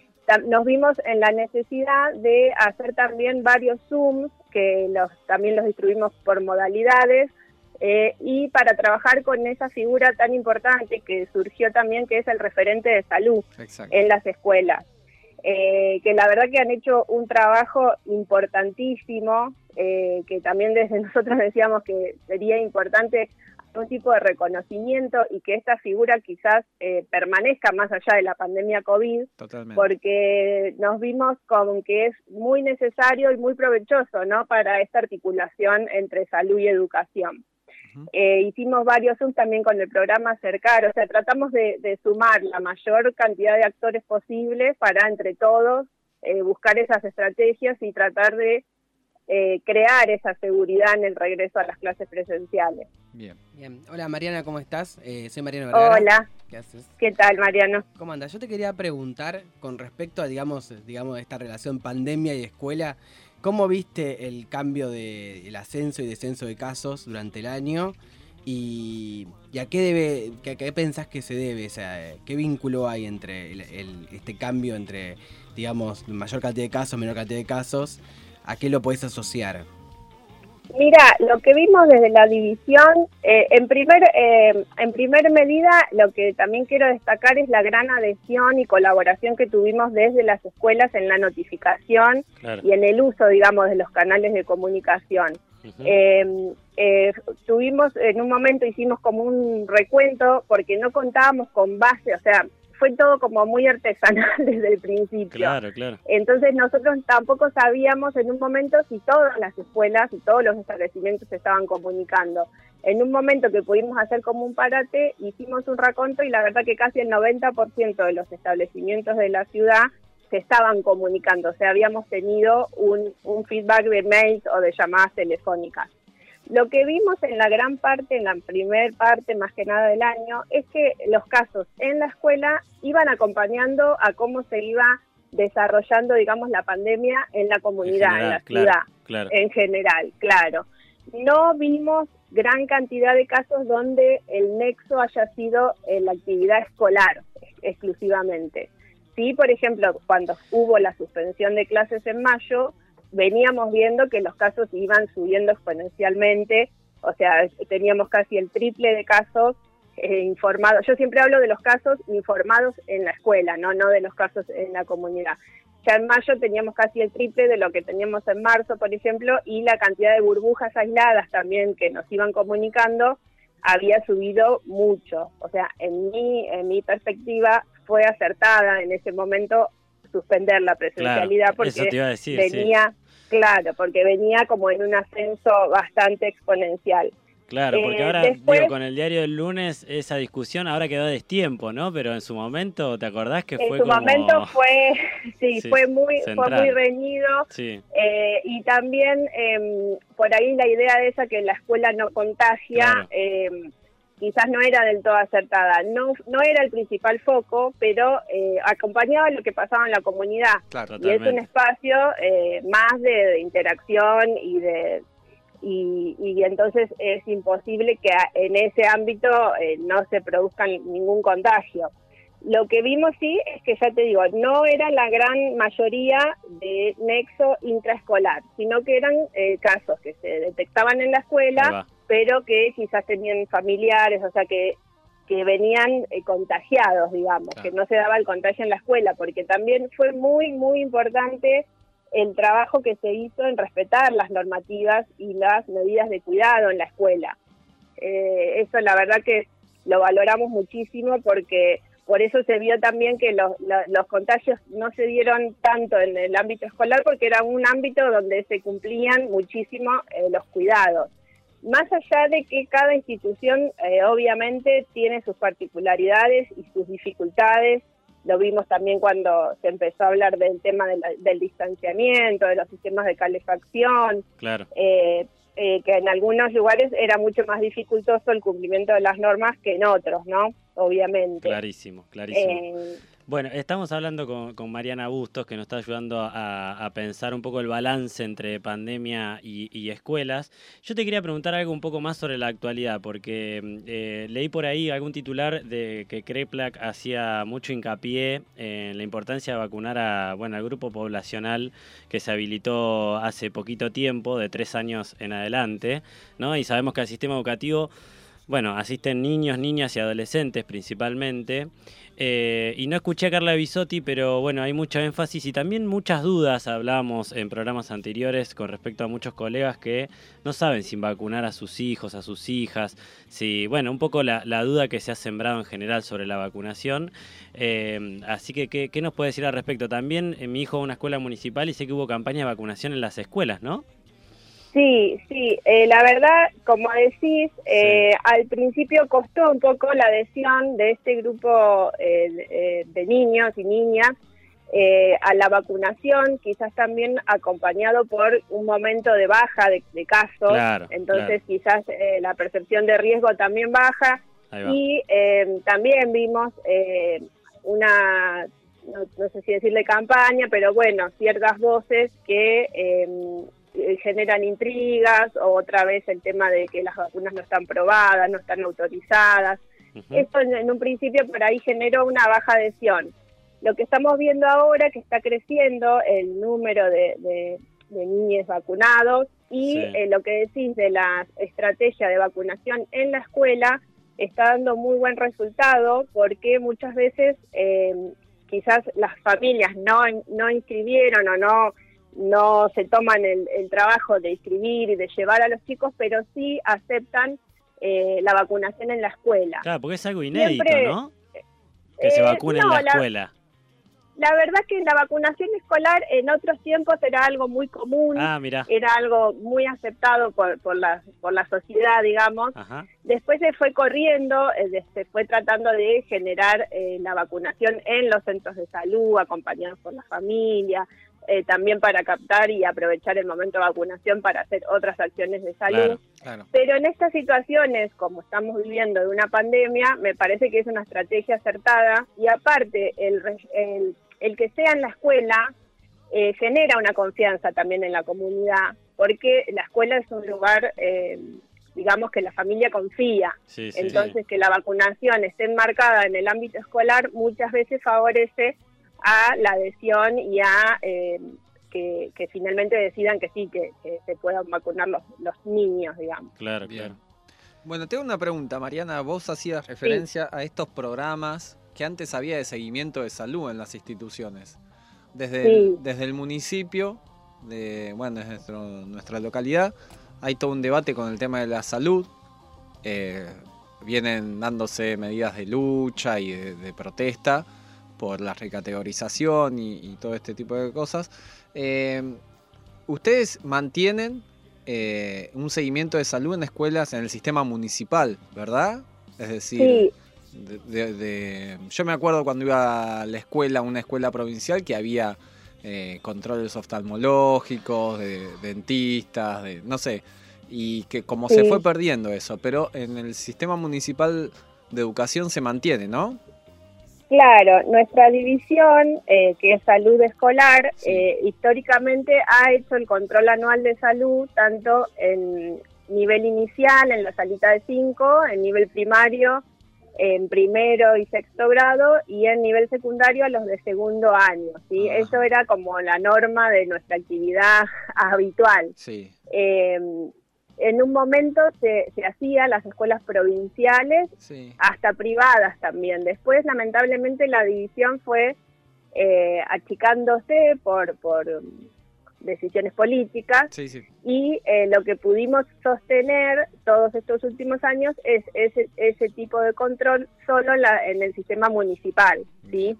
Bien. Eh, la verdad que, eh, bueno, el año pasado con la suspensión de presencialidad la- no se pudo hacer y este año, la verdad también con mucha colaboración, eh, por ejemplo, en, jar- en la parte de jardines, eh, las docentes, muchas se capacitaron también con nuestra división para hacer el screening de agudeza visual de una manera muy simple y tratar de eh, identificar a chi- aquellos chicos, por ejemplo, que tienen un problema visual ante la imposibilidad que teníamos como división por todo este tema de los protocolos de hacer la actividad presencial. Eh, Sí, y algunos controles se, se están haciendo ahora en este último tiempo que la pandemia no, nos permitió, digamos. Y además eh, el programa Acercar también, ¿no? A veces funciona en las escuelas o... Exactamente, sí. Eh, con el programa Acercar eh, es como que nos fuimos amoldando a la, a la, a la realidad y, eh, por ejemplo, eh, durante este año también trabajamos todo el tema de los Zooms, el tema de capacitar también a las docentes para, eh, por ejemplo, ver el estado de vacunación de los, de los niños.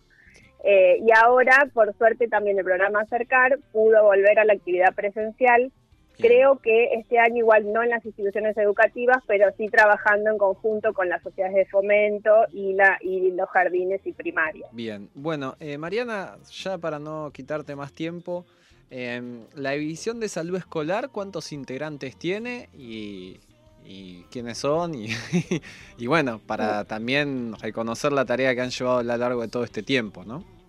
Bueno, eh, mira, la, la división ahora está a cargo de la doctora Gabriela Pagani, que es odontóloga. Eh, contamos con dos odontólogos, que son Adrián Pacheco y se me fue el nombre de la otra odontóloga, Bien, porque te- te- eh, te eh, hubo muchos cambios.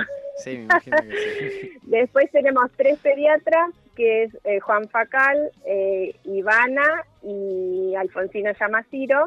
Sí. Y eh, enfermeras estamos con Claudia Morichetti y estoy yo, que en realidad estoy de licencia, pero bueno, trabajo, estoy trabajando desde casa. O sea que es un Eh, equipo de siete, seis, siete personas Sí, es, es muy pequeño. para atender todo el Eh, sistema educativo municipal.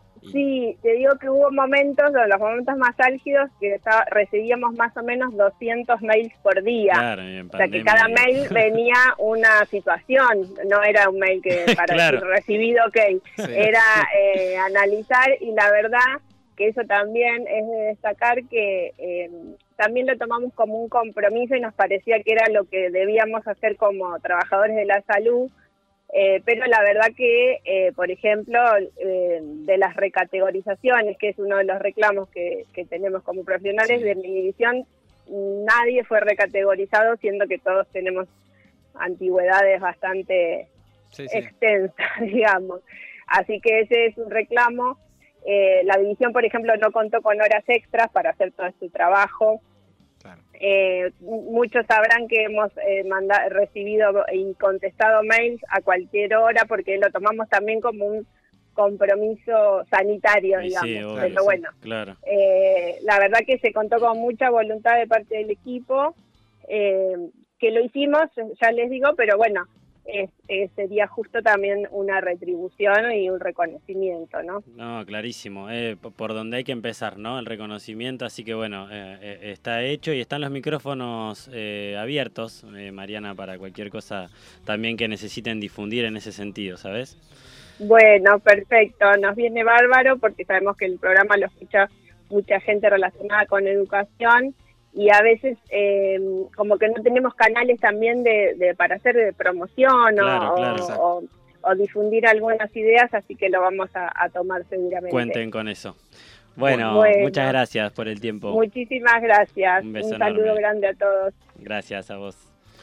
Bueno, muy bien. Ahí pasaba Mariana Bustos, que es licenciada en enfermería y que trabaja en la División de Salud Escolar de la Municipalidad General Pueyrredón, contándonos un poquito la situación actual y cómo ha sido este trabajo eh, en pandemia hacia el interior de- del sistema educativo, la articulación con las diferentes jurisdicciones, con los diferentes niveles y modalidades eh, para recibir justamente y atender eh, los distintos casos de COVID en cada escuela y bueno, todo lo que ha tenido que ver con, con la pandemia en general, ¿no? Sí, una locura que no se los reconozca ya no solo salarialmente, sino los recategoricen y, y bueno, eh, esto que decía, que no se le haya nombrado más personal a, la, a una división en un contexto de pandemia. Claro, sí, totalmente. O horas Sí, no era- extras en contexto donde horas no tiene horario. Bueno, en YouTube aparecen algunos mensajes eh, a raíz de, de esta entrevista. Impecable el trabajo de salud escolar. Eh, otro mensaje que dice las grosas de salud escolar fueron las que garantizaron un regreso seguro a las escuelas.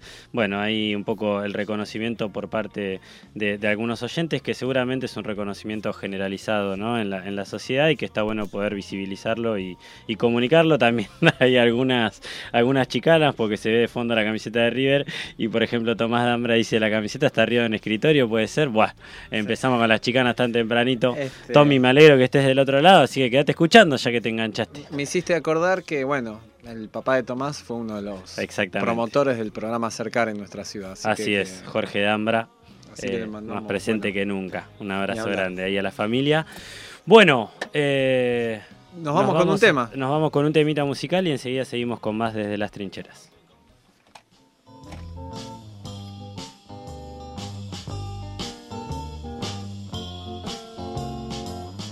She lives on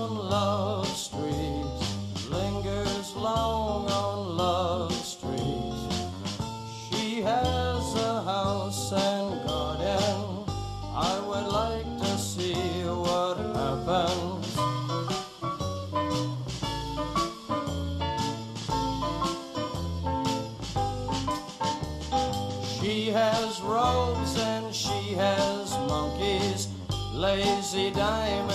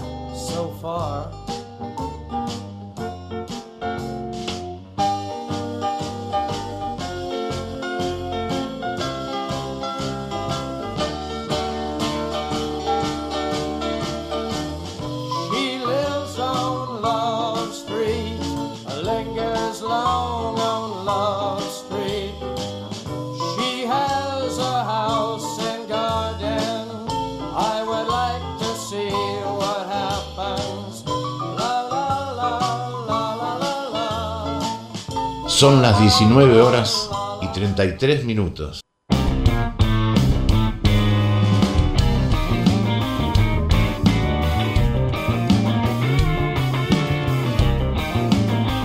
Cuarta y última sección abrimos, siendo las 7 y 37 eh, y 37, sin plural. eh, haciendo desde las trincheras hasta las 20 estaremos en vivo por FM 101.3. Estuvimos entrevistando a Mariana Bustos en el bloque anterior, hablando un poquito del balance de lo que ha sido la pandemia y las escuelas eh, y un poco la situación actual en ese sentido. Si te lo perdiste, va a quedar colgado en YouTube, que podés ver el programa por allí también. Y si no, en Spotify, nuestro compañero y amigo Mariano Vergara va a subir eh, también en el transcurso de estos días. Podríamos decir, lo voy a decir así en el transcurso de estos días, eh, este último programa por esa plataforma, que estamos muy orgullosos de poder estar eh, y poder difundir lo, lo que hacemos humildemente. Voy, ¿Qué voy a ibas a decir? confesar que Sí. no lo estuve subiendo en los últimos programas, pero, Momento de ah, confesiones. ah, uh, pero hay una razón que es que porque no estuve viniendo. No nos importa. No importa. Eh, Tendría que estar subido ya inmediatamente. Muy ¿Sabes- egocéntrico, como ¿sabes? que tipo no venía, entonces no lo Sí, subo. a ¿sabés nadie le va a interesar si no vengo. ¿Cómo, ¿Sabés ¿Cuál es que el en una escuela me dijeron, che, ¿no ¿Qué? estás subiendo? Sí, Sí. le me peleé. Claro, sí, están obvio. todos subidos, pero el del Sí. está subido. Mariano, Sí. no te, no te falla en eso. Pero bueno, Bueno, Bueno. ¿sabés qué? Eh, me llegan mensajes de muy A buena ver. la entrevista Sí. a Mariana Bustos y Mariana Bustos me pone, che, qué bien que hablé. No, No. me pone, me, me- me pone que no nombró a Mónica Sá, que es una médica clínica que trabaja también Ah, en sí la que- salud de educación de salud escolar, y Sí. Martín Bechir, que es un administrativo de ahí también, que no los deje de nombrar porque si no, no solo la matan, sino que Claro. no- Claro. no, quedaría muy Bueno, bien. Sí. tan- Bueno, y cumplido también- con los saludos. Y ¿Qué? aprovecho y saludo a Estela Mari Siriarte, Dale. que ella es mi madre, que me dio el ser, eh, va a cumplir años. ¿Cuántos cumple? No, ah, no se dice la No, dice que después de los 70 no se cumplen más. No, está bien. Así que ya los pasó y ya está. Ah, no lo voy a decir. Pero bueno, Bien. eso. Bueno, un antes beso de que grande. me olvide. Eh, y vamos a. ¿Coso a esto de la info? Y vamos a ver si informamos un poquito, loco. Estamos hace una hora y media acá y no informamos nada. Dice que está ahí, no tiene idea de nada, de nada. Tomé unas horas ahí y no tengo ningún teléfono. De Capuzoto es. Estamos mal en las escuelas, estamos mal. La verdad, estamos mal. Ahora un poco de información entre tanta confusión. Muy bien, un poco de información a la, el docente, le docente, el que sea. Bueno, primero que mm, haciendo hincapié en esto de que hablábamos de la vinculación entre la educación y la salud, Sí. eh, salieron los anales de educación.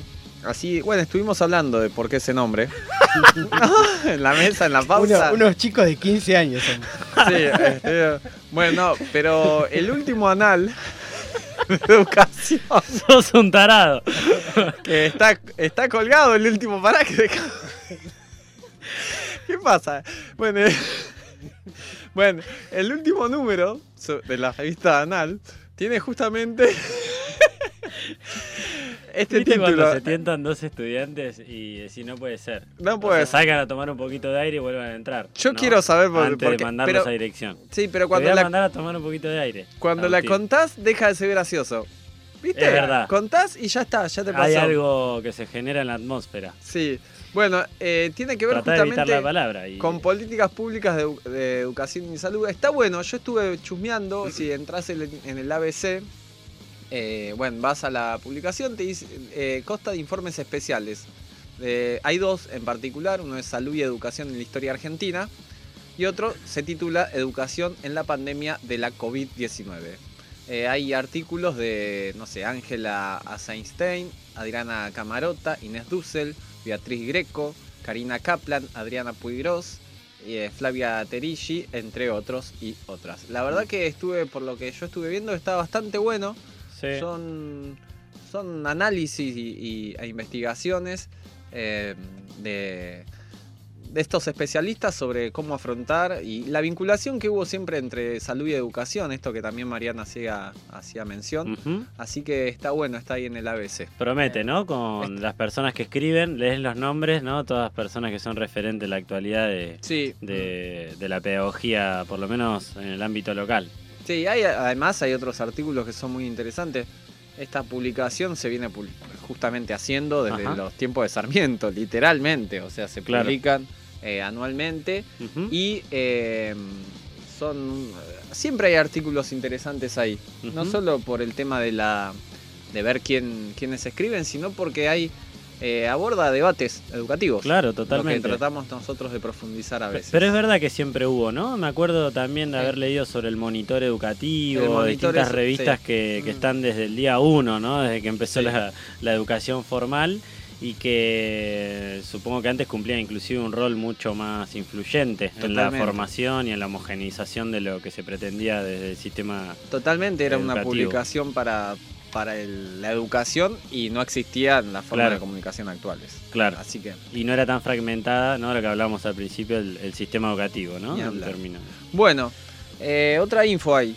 Eh, Eh, tenemos el nuevo horario de, de atención en Secretaría de Asuntos Docentes y Sí. en Jefatura mm, de Regionales y Distritales, que será de 8 a 13, bueno, a 15.45 desde la semana pasada. Así Desde que, la semana pasada ya Sí. está funcionando, Mm. así que, que- y en el consejo escolar se mantiene de 8 a 14. Curioso, ¿no? Porque Sí. es como que el Consejo Sería- eh, Escolar cierra antes que, que lo que funciona adentro. Sí, eh, siempre uno va y empuja la puerta y se da con el vidrio. Sí, sí, y te dicen no, por el otro lado. Por el otro lado, Por Juncal. Entren por Juncal si llegan tarde. Sí, por el estacionamiento. Mm. Yo el otro día fui a comprar eh, lombrices californianas en la oficina. y no, Para entendidos que escucharon el programa número por- 3, en habrá el sido, consejo escolar que hicimos el chiste. de Hay- que hay de puede todo. pasar de todo, sí. hay de todo en ese consejo escolar. eh, así que puede ser que, que vayas y consigas eh, lombrices californianas. Bien, y está la inscripción docente 2021-2022 eh, de la Secretaría de Educación de General Pueyrredón. ¿Se Sí. anotan ustedes? No. No. Mirá. Pero hay gente que sí. No, un montón. Yo me anoté una sola vez y después no, no fui constante, pero... Vos sabés que me asusté yo cuando vi esto, porque ¿Por? pensé que se refería al, a la- Al sistema al provincial. sistema provincial y yo no te, tengo Estás hasta las manos. registrado. Y dije, beso no, ¿qué hago Matías ahora? ¿no? Está- totalmente- mover los hilos de los conocidos y todo Oh. eso, a ver qué se podía hacer. No. Y no, es de eh, la General Porredón donde no, no estoy anotado. Bien, eh, porque en verdad la inscripción ya fue. Claro, pero Pero- esto es para que, que hayan entregado títulos, ¿no? Sí. O tramos de formación docente habilitantes. eh, En trámite. En trámite, claro, sin registrar. Así que bueno, eh, Hay- bien. Por Hay que llevar pasó- eso ya registrado. Así que bueno, esas fueron todas las infodocentes. Final de año, como que la gente ya no quiere informarse de nada. Es poca. Es poca También. Sí, sí, Eh. quieren poner la nota y meterse en un balneario. Bueno, Eh, está, totalmente.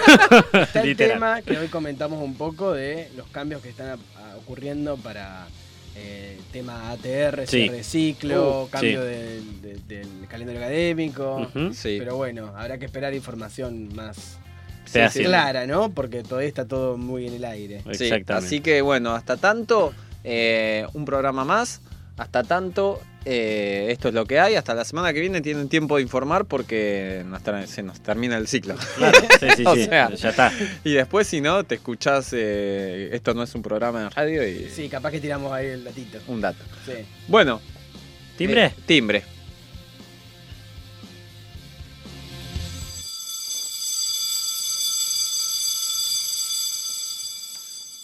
timbre. Timbre. ¿Qué Podemos- preparaste para esta caprichosa sección? Dos noticias que me llamaron la atención. Bien, vamos con la primera. Eh, sí, no, en verdad son dos noticias que tienen que ver. Porque. Vamos con la primera. Vamos con la primera.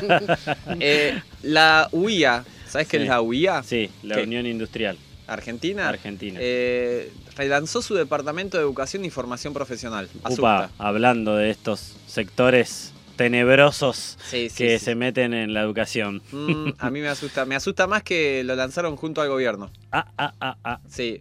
eh, Funes de Rioja eh, y Paolo Roca, el dueño de, de Techín, hicieron, bueno, junto con el ministro, con tres ministros. Estaba Persic, estaba Moroni y estaba Culfas. Eh, Persic es el de mm, el profe de gimnasia. De que- educación. el Sí. profe de gimnasia, el maestro. Eh, Moroni mm, de comercio creo que es y Culfas es de desarrollo De industrial. Ah, ah, sí, una sí, cosa así. Eh, bueno, entonces lanzaron este, este programa, eh, lanzaron esta secretaría, vamos a decir, y bueno, dice que la educación es algo que concierne a los, a la- eh, una for- en forma tripartita al Estado, a los sindicatos y a la- las empresas. ¿What? Claro. ¿No? Para ellos, eh, bueno, eh, se lanza, como dijimos, esta secretaría que tiene mucha historia. Eh, hablaron eh, Morón, y dijeron que es importante la participación del, del sistema privado, no del sistema, de, la, de los capitales privados en la, la conformación de políticas educativas y de la necesidad. Bueno, ahora hay todo un, una...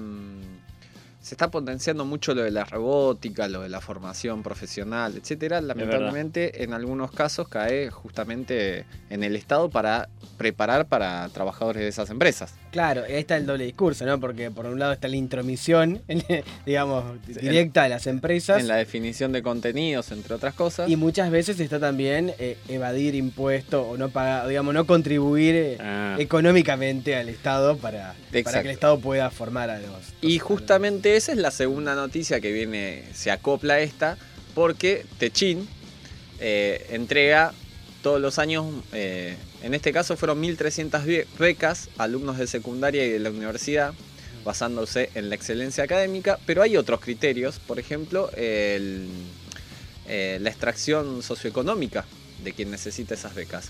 Pero eh, hace un tiempito, un amigo que vos también conocés, que, que vive hoy en Quilmes, Sí, eh, Damián Troncos. Damián Troncoso, El Laucha. que trabajó, eh, vivió en San Nicolás, ahí por Campana, me contaba de la escuela técnica. O sea, Techín tiene una escuela técnica propia, ¿no? Eh, bueno, eh, ahí aprovecharon, hicieron el acto, se entregaron estas 1.300 eh, becas de apoyo económico y se otorgan a alumnos de 13 comunidades de 7 provincias distintas. Eh, es algo que venía haciendo, digamos, históricamente Techín desde el año 76, Sí. entre este tipo de becas. Y eh, a nivel universitario es- son de alcance federal y se entregaron a estudiantes de ingeniería de 19 universidades. Claro. Eh, así que, que bueno, Si, si Techin fuera una empresa estatal, Estaríamos viendo esto con buenos ojos, Sí. ¿no? Pero me acuerdo también la entrevista que hicimos con Ricardo Jara, si no me Sí. equivoco, jefe de área de la Escuela de Educación Técnica. Técnica. número 4 de Mar del Plata, y que hablaba de la vinculación entre estudiantes de los años más avanzados con las empresas locales.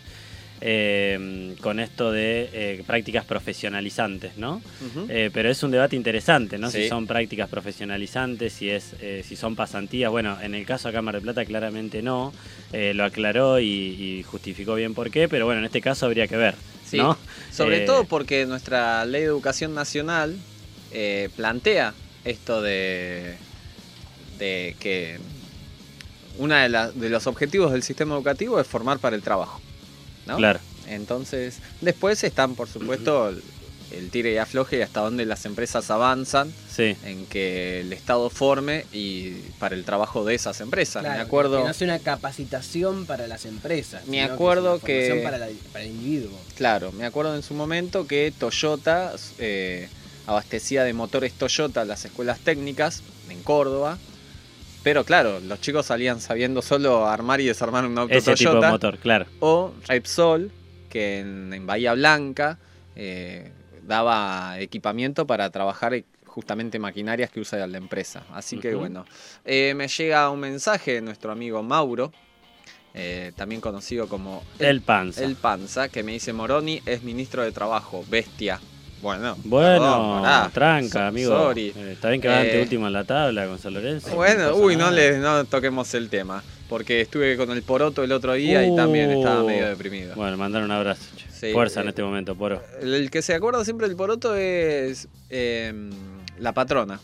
Claro. La patrona dice es el cliente número uno. Y sí, Poroto cocina poco lo y pide reveo, lo reveo pidiendo cada dos días. Pero como no está jubilado, no tiene tiempo Por para eso. cocinar. No, él No. tiene tiempo para otras cosas. Ah. Toca el bajo, Sí. anda en bicicleta. Está con un proyecto educativo. Bueno, Ah, bueno. eh, otra noticia. A ver. ¿Viste Corea del Sur? Sí. Que está tan de moda los grupos, las bandas musicales de Corea del De Sur. K-pop. Eh, Ana Clara está haciendo una coreo. ¿En serio, También. Ana? Sí, mira. Mirá. Le gusta, parece. Eh, bien. Bueno, em, bueno, allá para entrar a la, a la universidad te toman un examen. Sí. Sí, ¿cuánto dura el examen? Más o menos, promedio. Eh, nueve horas. Nueve horas. Mirá, Ah, lo, justo. lo- lo leí la semana pasada en algún Sí. lado. Nueve Sí. horas. Sí, sí, sí. Y bueno. No, y es un, un embudo hermoso. Es una Sí. trituradora de, De carne. mentes, de carnes, sí, de sí, sí. jóvenes Y eh, y, estudiantes. sí, Pero sí. pará, Tengo entendido que se paraliza el país. se paraliza el país, cambian los horarios bancarios, los, Todo, todo. los vuelos de aviones. La gente no puede trabajar si hace ruido en su trabajo, no puede trabajar. Es tremendo. Está prohibido trabajar Claro. y hacer ruido. O sea, es un día, bueno, eh, se conoce como Sun Neun. No sé, yo no sé coreano, qué sé yo. debe ser así. Una fonética excelente. Apenas ¿Eh? sabemos castellano. ¿eh? Apenas sé ubicar el artículo con el masculino y Claro. femenino, me ponen una E ahora, estoy para atrás. Bueno, eh, no, dicen que la presión está, es tan im- eh, grande, tan importante, Sí. que en cierto sentido atribuyen a eso eh, el elevado número de suicidios y depresión en adolescentes. Claro. O ¿En sea, serio? o entras a la universidad te pegas un tiro. Claro. Sí, porque se define todo en un examen. Sí. Todo tu, todo No, porque aparte me régimen. parece que la, la alternativa de si no entras a la universidad no está tan buena, ¿no? Por eso No, se eso desesperan. debe ser. se ¿No? desesperan. Sí, No es que no entras a la universidad y decís, bueno, me tomo un año sabático y me voy a, No. a Claro. viajar por el sur. No, ¿Y basás toda tu trayectoria escolar en ese examen, en ese día, en ese Sí, momento. Vos que so- sabés de todo, ¿cuántos millones de habitantes tiene Corea del Sur? ¿Cuántos millones? Sí. Yo te calculo 55. Bien, hablemos sin saber. no, me fui el diablo, ¿no? No, puede ser. qué sé ¿Qué 32. yo. cosa? ¿Cuál fue la pregunta? ¿Cuántos ¿Cuán- habitantes? ¿Cuántos millones de habitantes tiene eh, Corea del Sur? Porque acá lo dan 500, 19 millones. 51.72. ¿Qué cosa? 51 millones o 19.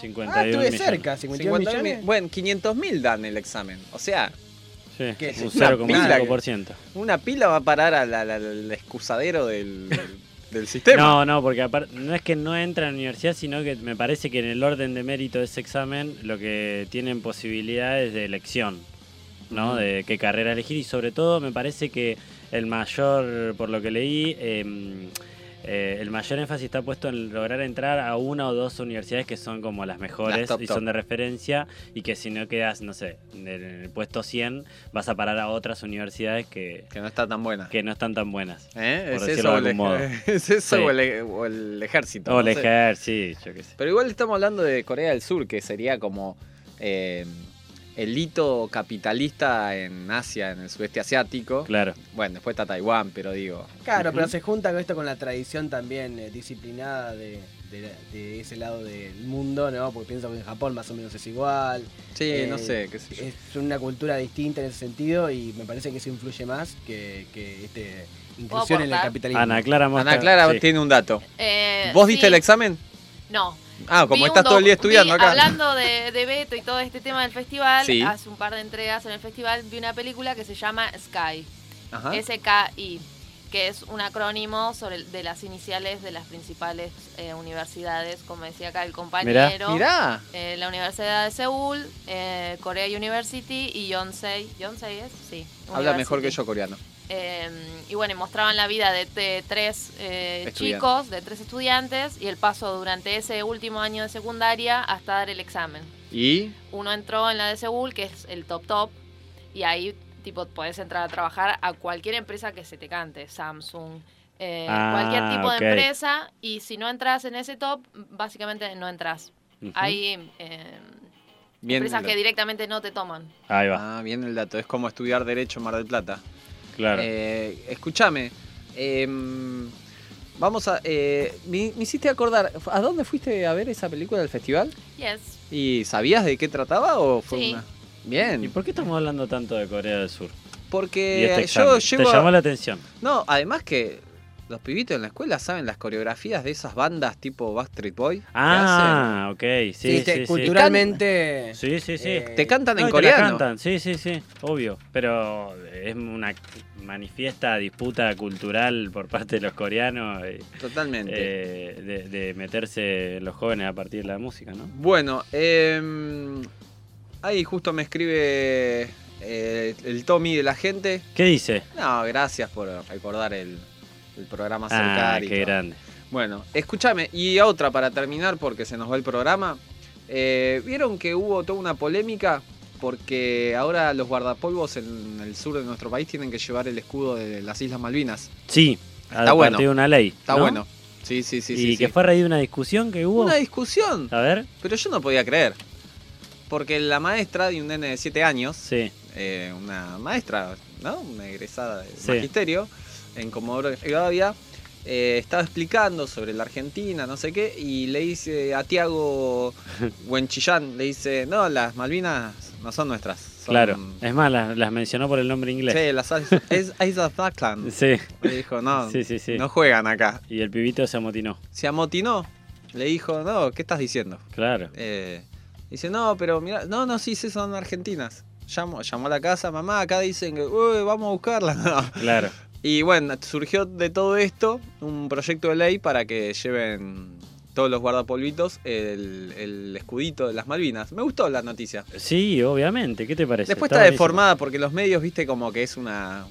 Parecía que era el negro falucho defendiendo contra los ingleses la, Claro. la- las Malvinas. Pero no es menor, ¿no? Porque No. la disputa sabemos, bueno, un poco nos reímos del uso de la E, del lenguaje, pero me parece que son, son eh, eh, los cambios a veces también empiezan por ahí, ¿no? Y lo simbólico con respecto a las Islas Malvinas hablar. es un montón y reconocer que son argentinas y que hay un reclamo de soberanía nacional eh, en función de las islas no es menor. No, Digamos, bueno- parece básico, parece que todos estamos de acuerdo con eso, pero no. No. No, no, la- nos han Y instalado más- un montón de cosas con respecto a que eh, viven los ingleses ahí hace muchísimo tiempo, de que es absurdo pedir la soberanía, ¿no? Más sabiendo que hubo una política, la jefa de un partido, eh, que dijo que había que darle las islas a los ingleses a cambio Sí. de vacunas. Claro. ¿no? Eh, no quiero Sí, ni nombrarla, pero en un momento de elecciones era una locura. Bueno, pero bueno, eh, eso, terminamos con esa noticia que, que está buena, que habría que implementarlo en todo el país. Ya está, el tipo de Ah, cero a... Sebaste, y presentó una ley. ¿Puedo- ¿No? Sí, obvio. ¿En Sí podés. libre? ¿Me estás preguntando? Sí podés. Me la pongo a escribir. Ya me pongo a escribir, dame una lapicera. Bueno, pero la voy a terminar en casa. Artículo primero. Sí. Se lo copio, se lo voy a copiar al del sur. Eh, al, a este Teniendo en cuenta que ta, ta, ta, ta, se resuelve. Está bueno. Nosotros en la pechera de la agrupación la llevamos. La tenemos al lado del corazón a las Malvinas. Así que, ¿por qué no los guardapolvos? Bueno, Bueno. muy bien. Ha sido un lindo programa. Así. eh, me gustó. eh, no me estoy autobombeando. Pero, pero bueno, me gustó la entrevista con Mariana Augusto. Me gustó lo que recomendó Beto. Eh, me gustó analizar un poco el balance este de la El pandemia, lo que ha dejado, el presente. ¿El comentario de Ana Clara te gustó? El comentario de Clara fue de lo mejor. Los aportes de Mariano, excepto Pof, que. Impresionante. ¿Te gustó que no sube las cosas a Spotify? Eh, no, eso no me gustó tanto, la verdad. Bueno. Pero no, no, me gustó, me gustó. Así que bueno, eh, anteúltimo programa de este Ante- 2021. Eh, así que seguramente que el viernes que viene lo tengamos a Beto aquí. Y Vamos. tengamos un programa especial, ¿no? Número redondo, programa número 30 y último programa para despedirnos por un tiempito muy cortito eh, para continuar en el 2021 con un programa renovado. Dale. Así que nos vamos nomás. Son las 8 en punto en este momento. Nos vemos y nos escuchamos el viernes que viene haciendo más desde las trincheras. Un saludo. Chau, chau.